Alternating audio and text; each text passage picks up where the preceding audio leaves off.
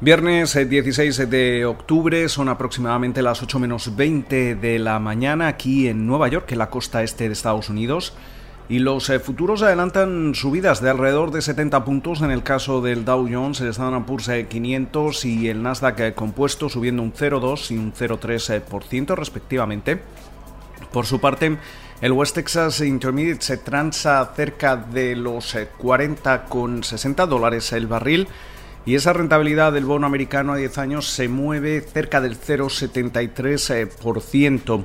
Cerramos una semana en la que hemos eh, visto caídas para los eh, principales indicadores durante buena parte de la misma y en la que nos acercamos eh, cada vez más a esa cita electoral del próximo 3 de noviembre. Esos, esos dos eventos celebrados anoche eh, por parte del eh, candidato demócrata, el nominado demócrata Joe Biden en la cadena ABC y por parte del presidente Donald Trump en la cadena NBC eh, se están dejando notar también a medida que nos acercamos a esa noche electoral. Vemos en estos momentos como la media de las encuestas que realiza Real Clear Politics siguen dando a Biden una, ventaja de alrededor de 9,4 puntos en lo que se refiere a los eh, principales estados. Eh, esa ventaja es de 4,7 puntos. La plataforma 538 está en estos momentos dando al demócrata una ventaja de 10,6 eh, puntos, pero sin embargo ganen los republicanos, ganen los demócratas. Eh, se quede Trump en la Casa Blanca o se quede o llegue Biden, realmente el mercado lo que, lo que está en estos momentos eh, preparándose eh, de forma en la que podríamos ver más volatilidad y, una posible venta en los mercados es si llegamos a esa noche electoral y no tenemos un resultado claro o los resultados son demasiado ajustados y podríamos entrar en un proceso eh, legal que retrase eh, el, resultado final. Mientras eh, tanto, hemos tenido noticias por parte de, de, Boeing es que al parecer los cambios realizados en el 737 MAX han, han hecho que esta aeronave sea lo suficientemente segura como para volver a regresar a, los eh, cielos, eh, al menos así lo asegura el principal eh, regulador de, aviación de Europa, EASA, está en ese proceso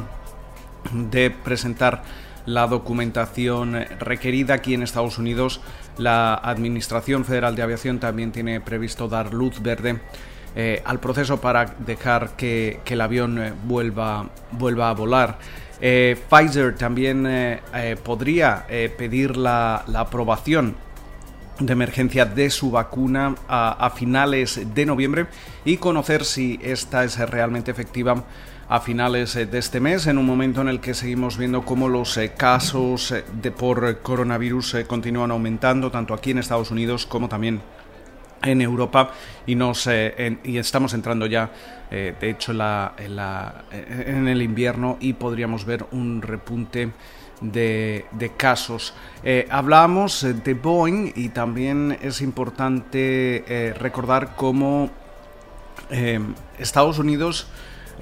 podría haber hecho una oferta a la Unión Europea, según citan medios estadounidenses, eh, sobre eh, la posibilidad de eliminar eh, los aranceles impuestos a productos europeos por valor de 7.500 millones de dólares, donde también se incluyen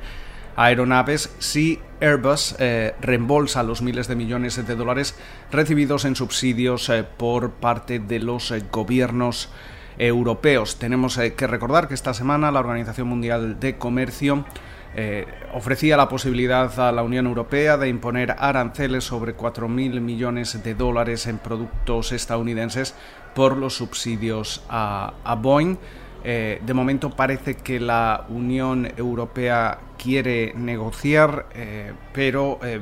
obviamente la propuesta puesta sobre la mesa por parte de Estados Unidos mm, parece que no invita a esas negociaciones. Eh, de todas formas, también con la cercanía de las elecciones eh, aquí en Estados Unidos, eh, quizá ninguna de las partes quiera mover ficha, por lo menos hasta que conozcamos quién va a ser el próximo inquilino de la Casa Blanca. Eso sí, Trump ha, dicho que si la Unión Europea activa aranceles, Estados Unidos podría responder con eh, fuerza.